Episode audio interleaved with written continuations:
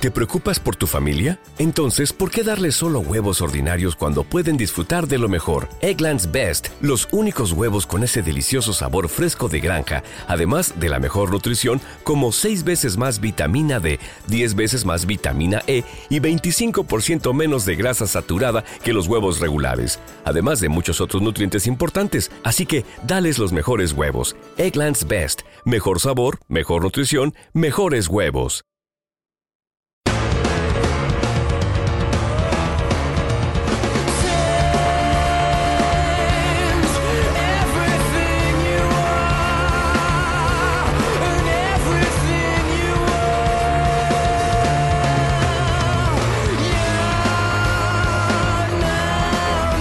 Hola a todos y bienvenidos a Rebufo Fórmula 1 Podcast, tu podcast del mundo del motor en iBox y Spotify.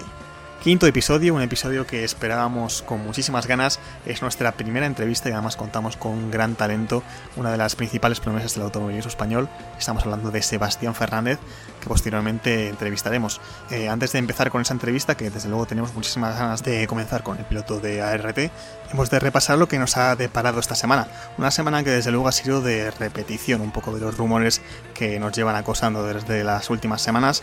Esos rumores por quién ocupará el sitio de la escudería Renault para la temporada 2021. Eh, de ello hablábamos más en profundidad en el anterior episodio. Si no lo has encontrado, lo puedes hacer en iBox y Spotify, ya sabéis, en nuestra librería, en nuestra biblioteca de episodios. Y también una semana, parece que de experimentos, un poco enfocados de cara al Gran Premio de Austria que esperábamos para el, para el 4 de julio. Por cierto, Gran Premio ya confirmado por el gobierno austriaco.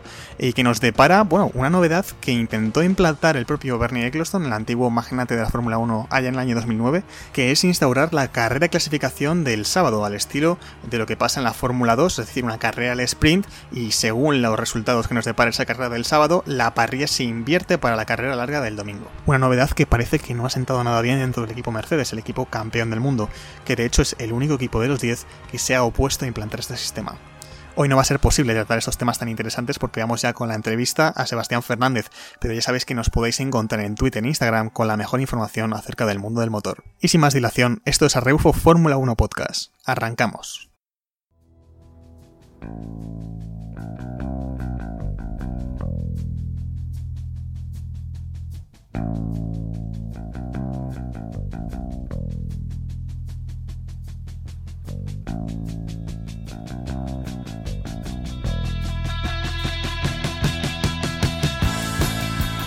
Bueno, pues ya estamos aquí en este quinto episodio de Arbufo Fórmula 1 Podcast, estrenando una nueva sección, en este caso la sección de entrevista, y desde luego nos sentimos privilegiados, privilegiados de poder compartir unos minutos, de compartir opiniones con una de las grandes promesas del automovilismo español, Sebastián Fernández, piloto de la escudería ART. ¿Qué tal? Buenas tardes. Hola, buenas, ¿qué tal? Muchísimas gracias por invitarme.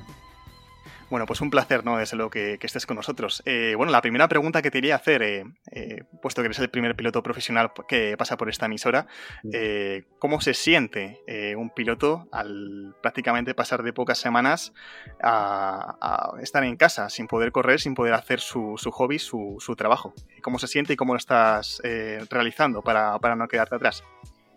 Bueno, la verdad es que aparte de, lo muy aburrido que es, creo que, bueno, no es fácil eh, estar tanto tiempo sin, manejar. Eh, es el tiempo que más he estado sin manejar, que ya van como tres meses. Y, bueno, es duro, es duro, pero bueno, no soy solo yo, es, para todos y no toca nada más que aguantar. Y, y bueno, para responderte lo de cómo hago para no quedarme atrás, es nada, entrenando todos los días, entreno todos los días físicamente para mantenerme a un buen nivel. Y justo ahora, hace como una semana, me llegó el simulador de, de Fanatec. Y, bueno, la verdad es que eso ya es muchísima ayuda, te mantiene activo, mantienes un buen ritmo y es mejor que nada, la verdad. Sí, la verdad es que te iba a preguntar por eso, ¿no? Porque parece que, existe este renacer, o más bien nacer, del, sim racing, que ahora mismo está eh, completamente de moda. Vemos a grandísimos pilotos, eh, desde los propios pilotos de la parrilla, Charles Leclerc, eh, Max Verstappen, Lando Norris, que ya es un poco el que empezó toda, toda, esta, toda esta cuerda, incluso hasta Fernando Alonso, que ya prácticamente va camino de los 40. Mm. Bueno, adaptarse un poco a este mundo virtual de Sim Racing. bueno, ¿cómo, ¿cómo, lo ves? ¿Crees realmente que, que, puede tener, que puede tener futuro y realmente sirve tanto a los, a los pilotos profesionales? Sí, bueno, obviamente ha, ha crecido muchísimo con, con lo del de la situación que, que, está pasando ahora.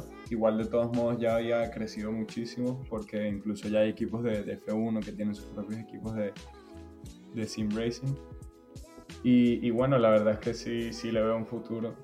Eh, ves que han hecho gran premios virtuales y mucha gente los ha visto y la verdad es que son bastante divertidos. Sí, la verdad es que, bueno, tiene, tiene yo personalmente le veo un futuro eh, muy brillante, ¿no? Sobre todo porque las audiencias para nada han sido bajas. O sea, realmente eh, contaba el otro día, viendo el Gran Premio Virtual de Mónaco, eh, prácticamente 50.000 personas durante toda la transmisión viendo un videojuego. O sea, es algo realmente sorprendente. O sea, yo no le daba, vamos, ni un duro, sinceramente, para que, que realmente pudiese tener ese, ese número de audiencias.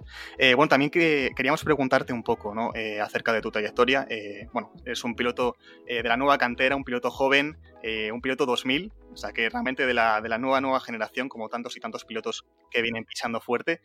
antes de entrar un poco de tus inicios en el, en el, automovilismo de monoplazas, te quería preguntar cómo te picó la curiosidad ¿no? por, por empezar en el karting, por iniciarte en el mundo del automovilismo. Bueno, la verdad yo eh, empecé a correr a los nueve años, pero antes de eso yo era piloto de, de, cross, de motocross.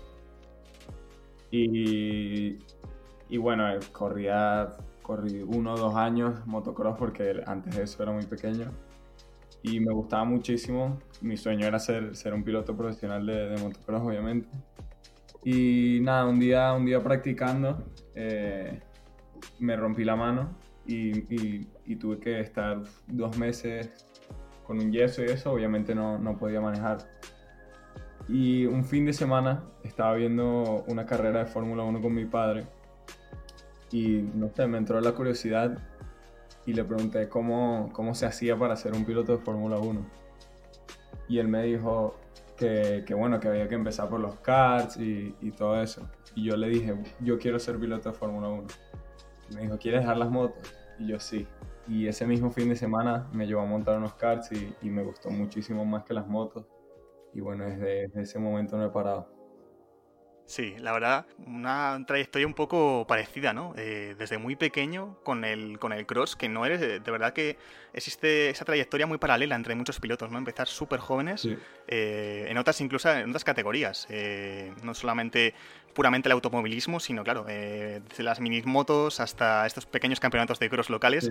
bueno, tú naciste en, en, Caracas, de hecho eres piloto hispano-venezolano, tienes esa doble nacionalidad. Correcto. Te quería preguntar un poco, puesto que la situación ahora mismo en Venezuela pues, es, ciertamente complicada, eh, ¿cómo fueron esos inicios en, Venezuela? ¿Cómo, ¿Cómo, fueron desarrollándose los campeonatos locales? Eh, que seguramente bueno, fueron la rampa de salida ¿no? para, para, estar donde estás ahora mismo.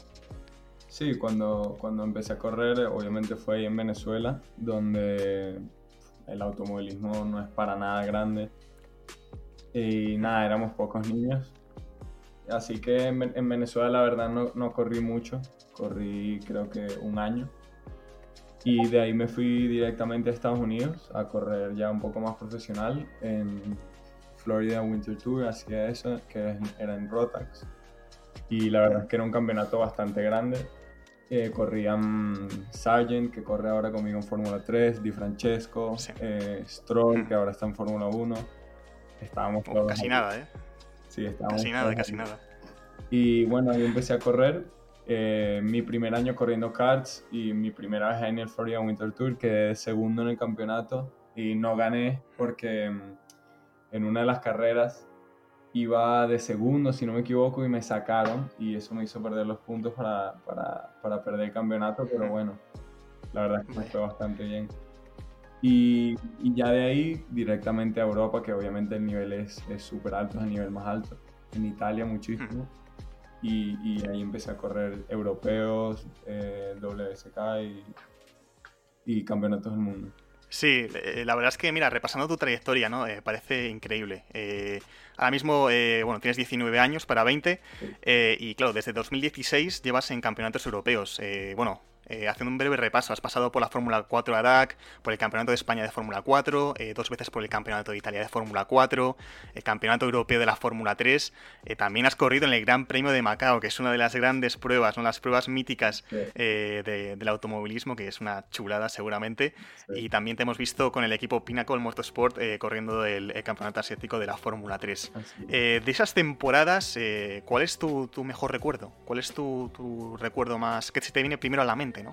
De todos esos campeonatos de los últimos cuatro años. Sí, obviamente, obviamente de, todas ellas, eh, agarro un poquito de todas porque, porque siempre hay momentos buenos y malos. Pero bueno, la verdad es que en Fórmula 4 viví muy buenos momentos, especialmente en mi segundo año. Eh, gané muchísimas carreras, eh, fui el piloto con más victorias ese año, hice pole. Y bueno, por muchos DNF, la verdad es que no tuve la mejor de la suerte, eh, que solamente cuarto en el campeonato. Eh, para un campeonato que, bueno, que pudo haber sido mucho más. Y, y, bueno, sí, yo creo que uno de mis mejores recuerdos es, es, en Misano, por ejemplo, donde, donde conseguí las dos poles y gané las tres carreras. Fue un fin de semana perfecto. Obviamente es algo que siempre voy a guardar en mi memoria. Sí, la verdad es que, bueno, una trayectoria realmente fulgurante, ¿no? Eh, eh, es cierto que esa temporada 2017, ¿no? Repasando, lo hablaba además con, mis colaboradores, con mis compañeros de, la página web, eh, que realmente fue, fue mucha mala suerte. No sé si recuerdo que eran varios, varios DNFs seguidos, mala suerte, pero sí que es cierto que, es, que conseguiste esas tres pole position, incluidas dos vueltas rápidas, 197 puntos, la verdad, es una, una cifra realmente impresionante.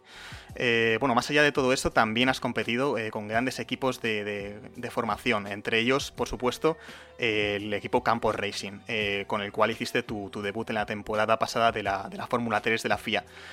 bueno, ¿cómo se siente después de correr en, grandes circuitos como Barcelona, como Silverstone, en Spa Francorchamps, en, en Monza? ¿Qué tal, cómo te sentó esa temporada de, de debut en la Fórmula 3? Bueno, la verdad, fue una temporada bastante difícil para mí, ya que bueno, no, conseguí para nada los resultados que esperaba, pero siempre, siempre se aprende, la verdad. Eso, eso puede sonar como un cliché, pero la verdad es que siempre se aprende muchísimo. Y bueno, fue una temporada, aparte de, lo malo, por así decirlo, también hubieron buenos momentos. Y nada, correr junto a la Fórmula 1, la verdad es que es espectacular y, despierta algo en ti que, que, te da aún más ganas de seguir, de seguir luchando por, por conseguir el sueño. Sí, la verdad es que yo recuerdo, y creo que te lo comentaba ahora fuera de, fuera de podcast, eh, este momento, porque gran parte del equipo de Arrebufo Fórmula 1 eh, fuimos a ver el Gran Premio de Spa, y yo recuerdo personalmente fijarme sobre todo en el coche naranja, porque saliste súper atrás y acabaste esa carrera en decimotercera posición, que ahora lo estoy comprobando. Eh, recuerdo que inmediatamente después de la carrera, todos los que formamos este proyecto fuimos automáticamente a, pedirte un autógrafo. Yo, claro, no, te conocía, digo, vale, ese es el número tal, el del coche naranja te busqué, te busqué, y claro, eh, de hecho, eh, te hablé en inglés, no sé si te acordarás, que fue un ridículo, porque luego mi compañero Juan me lo, me lo, recordó, que no, que no, que es español, que es hispano-venezolano, que tienes que haberle hablado en español. Eh, bueno, ¿cómo se siente, no? de repente de, estar en esas categorías de formación, que por supuesto tienen su exposición, a estar en el gran circo de la Fórmula 1, compartiendo prácticamente Pado con grandes leyendas ¿no? del automovilismo, como por ejemplo Lewis Hamilton. Sí, obviamente, como te había mencionado antes, es, es, espectacular estar ahí en ese ambiente. Te sientes, bueno, es una sensación increíble. Y nada, estando con la Fórmula 1, Fórmula 2, incluso a los pilotos de Fórmula 3 nos llevan al paddock. Eh, la gente, ¿sabes? Te pide autógrafos, haces competencias de, de sim racing con, con, fans. Te sientes mucho más eh, en el ambiente de, Fórmula 1 y, y la verdad es que es brutal. Sí, la verdad es que además con esta, no sé qué te parecerá, ¿no? Toda esta eh, nueva onda que está trayendo eh, Liberty Media, que no, que parece que ha acercado muchísimo más las categorías de formación, porque antes yo recuerdo las categorías de formación como, como realmente un aperitivo antes de la carrera que podías ver o no ver. Ahora mismo con tanta eh, competencia, con tantos nuevos talentos apareciendo dentro del mundo de la, de la Fórmula 1 y de las categorías de formación, seguramente que, que hayas tenido este, este esta especie de, nueva exposición ¿no? al, público y a la prensa, ¿no? Eh, más que en anteriores categorías, o realmente no has notado ese cambio de, pasar de categorías inferiores a estar en Fórmula 3? No, la verdad es que, que, se ha notado muchísimo y creo que, que, Liberty Media ha hecho, ha hecho un trabajo fenomenal con, con unir las, las, tres categorías más grandes, porque sí es verdad que, que, en el pasado hacía falta eso un poco, porque no se le daba el valor a, a las categorías anteriores que son importantísimas, porque de ahí es que vienen los, los nuevos talentos, ¿no? Y, y, la verdad es que creo que lo han hecho muy bien, como, como, como es en la moto, que el que le gustan las motos sabe que ve MotoGP, ve Moto 2 y también ve Moto 3. Sí, y sí, ahora lo han hecho un poco así con los coches y la verdad es que está muy bien.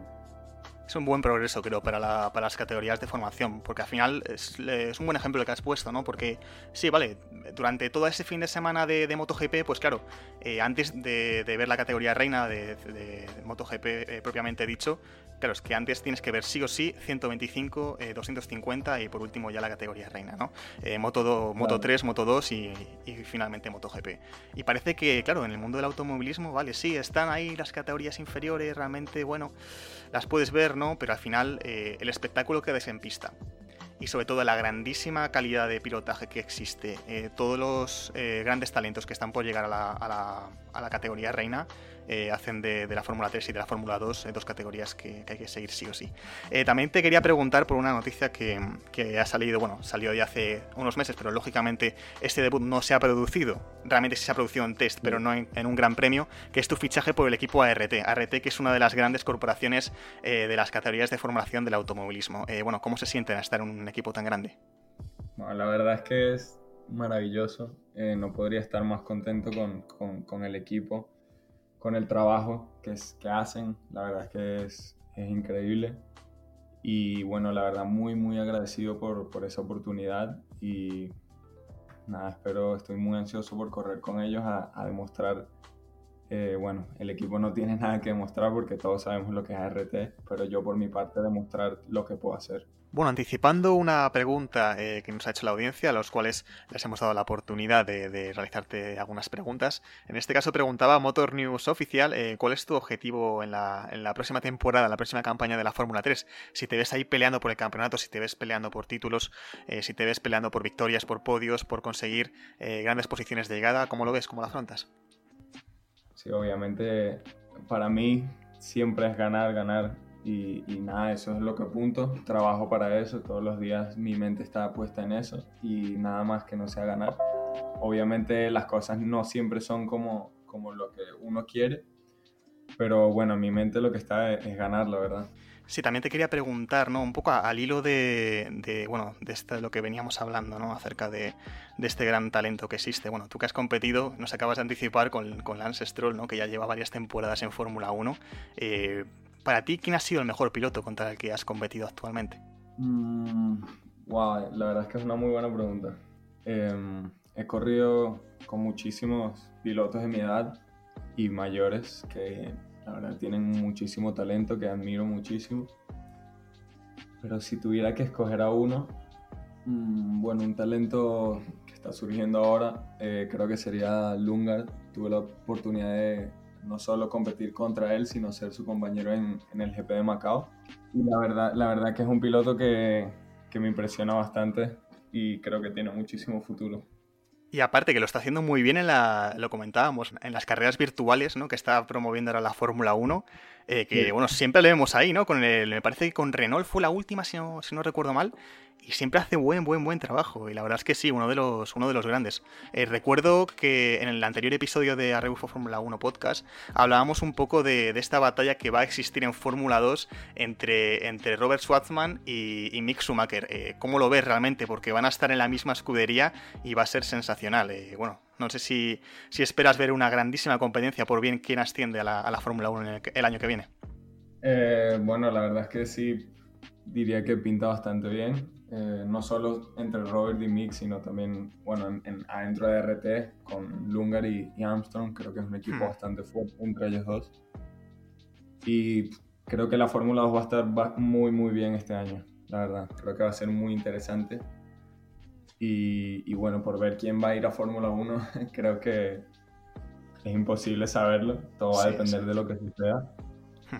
Pero bueno, yo creo que ya se puede anticipar que, que Mick tiene muy buenas probabilidades de entrar a la Fórmula 1.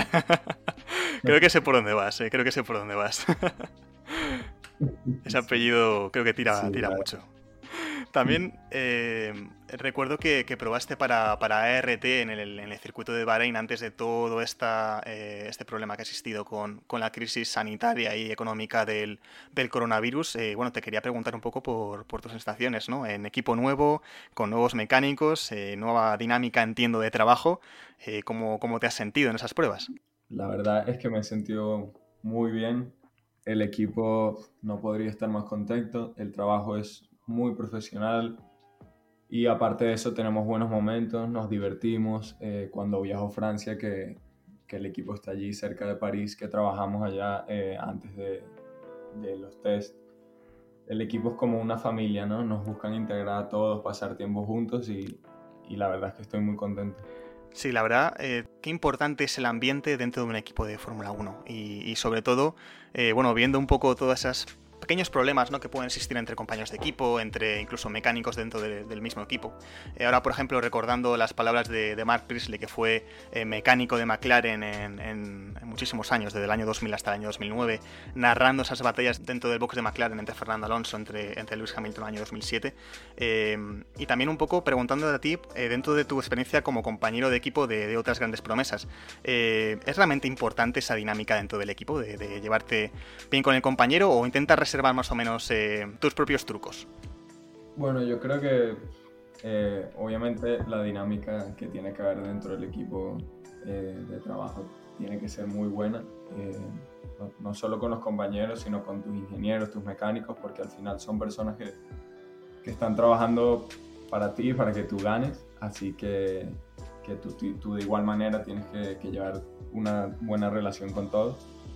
Y bueno, con los compañeros eh, siempre, siempre en realidad se crea una, una pequeña amistad o, o, algo, o algo más de solo ser compañeros, porque la verdad es que compartes muchísimo tiempo juntos.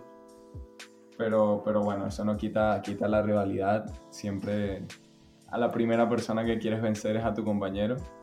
Y es como un, una batalla, pero muy sana, porque al final es un deporte, ¿no? Sí, la verdad es que tienes mucha razón al indicar todo eso, ¿no? Porque a mí personalmente, no sé si estarás muy de acuerdo, pero me parece que cada vez más en las escuderías eh, hay como dos equipos, ¿no? Me parece que pelean entre ellos para ver quién, quién trae antes las mejoras, para ver quién trae antes el, desarrollo. Creo que eso lo veía muy, muy claro en el, en el libro que comentaba antes de, de Mark Priestley, el mecánico de, de McLaren. Eh, pero bueno, al final creo que, como tú comentas, es muy importante tener esa, esa, buena dinámica dentro del equipo. Y hablando precisamente del equipo, tu equipo, eh, ART, eh, te quería preguntar, ¿no? ¿Cuál es el siguiente paso ahora que parece que la crisis económica y sanitaria del coronavirus, por lo menos la sanitaria, va en declive y se vuelve a permitir correr y las competiciones del motor en, en, general? ¿Cuál es el siguiente paso para ti dentro del equipo? ¿Cuándo volvéis a probar? ¿Cuándo volvéis a tener mítines con, con los directivos y con, y con los ingenieros?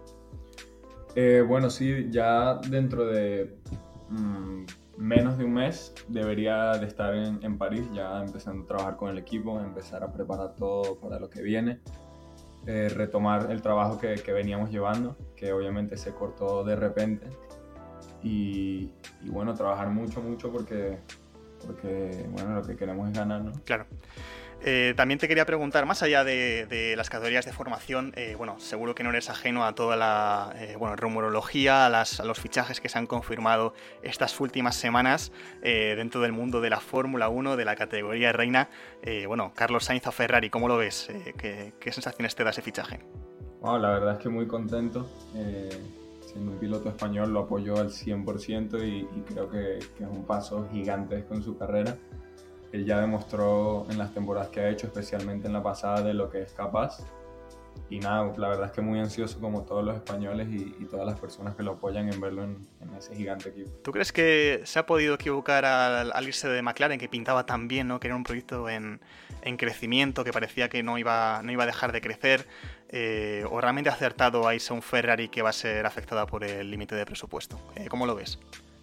Bueno, la verdad es que McLaren, como tú dices, venía, no diría creciendo porque ya McLaren es McLaren, pero venía retomando de, unos años no tan buenos, venía subiendo otra vez a donde yo pienso que debería estar. Pero yendo a Ferrari, la verdad es que no creo que, te puedas equivocar mucho, si te soy sincero. Sí, bueno, esperamos eh, que realmente Carlos Sainz, creo que lo comentábamos en otros episodios, eh, lo va a tener complicado con Charles Leclerc. También te queríamos preguntar, eh, bueno, viendo un poco el talento que existe actualmente en la categoría reina, para ti cuál es el mejor piloto? Por lo menos el que más, históricamente, el que, aunque ya no esté en activo, más te haya influido y el que actualmente consideras el mejor piloto de la parrilla, o la referencia a seguir. Em, bueno, actualmente de la parrilla mi piloto favorito. Eh, obviamente apoyo muchísimo a Carlos, pero mi piloto favorito es, Max. Eh, lo veo correr desde, desde los karts. Corría, no corría contra él porque es mayor que yo, pero sí que, que corríamos al mismo tiempo en los mismos campeonatos. Y la verdad que es un piloto que a mí me fascina muchísimo como es.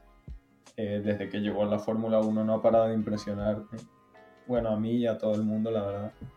Y no sé, eh, me gusta bastante cómo es él, eh, me recuerda a, en otros deportes, me recuerda a Rafa Nadal, que Rafa Nadal es, bueno, mi ídolo, mi mayor ídolo en, cualquier deporte.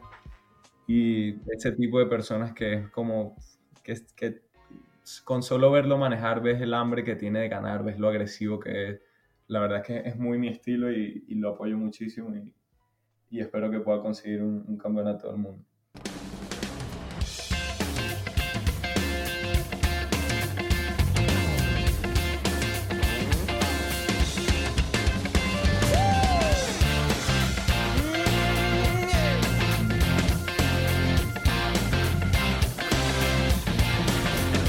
Bueno, como sabrá Sebastián, le, hemos preguntado a la audiencia eh, bueno, sus impresiones acerca de, tu carrera profesional y les hemos pedido que te hagan ciertas preguntas. Eh, ya hemos anticipado una eh, de Motor News Oficial y también otros, otros perfiles, tanto de Twitter como de Instagram.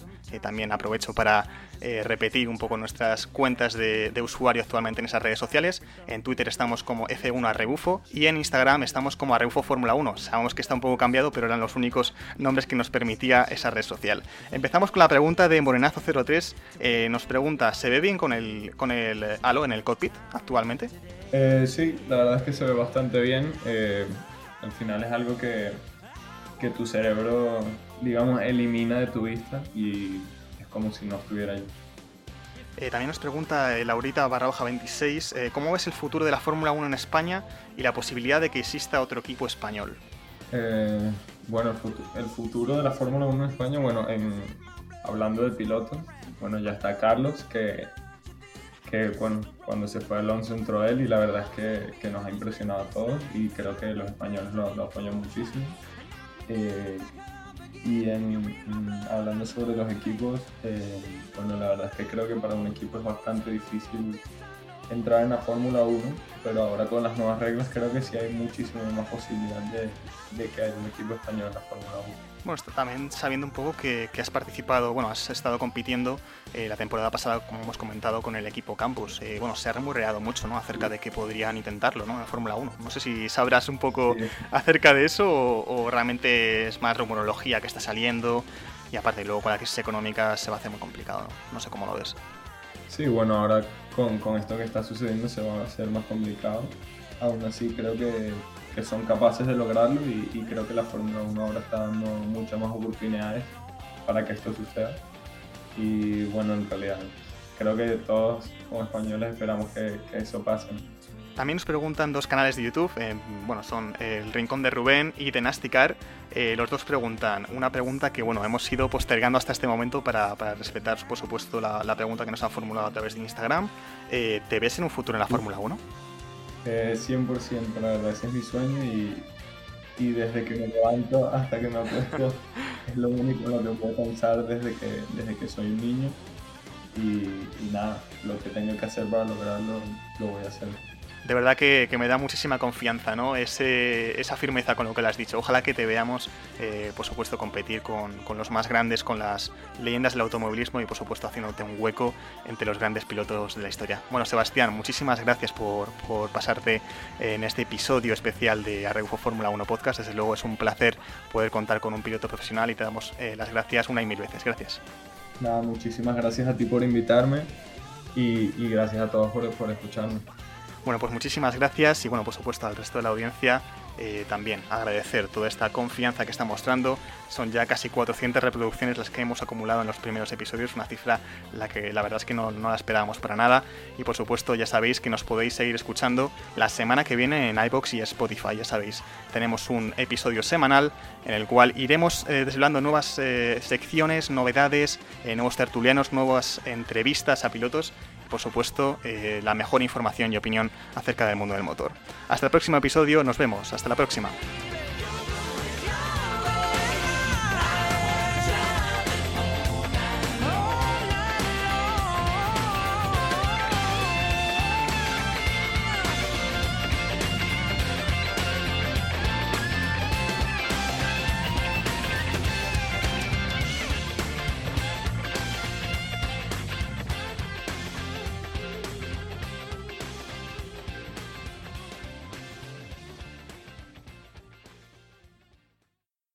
As a new Western Union customer, you can enjoy a $0 transfer fee on your first international online money transfer. Send money to your family and friends back home the fast, easy, and reliable way. Visit westernunion.com or download our app today to get started, and your first transfer fee is on us. FX gains apply, not available for credit cards and transfers to Cuba. Services offered by Western Union Financial Services Inc. and MLS 906983 or Western Union International Services LLC and MLS 906985.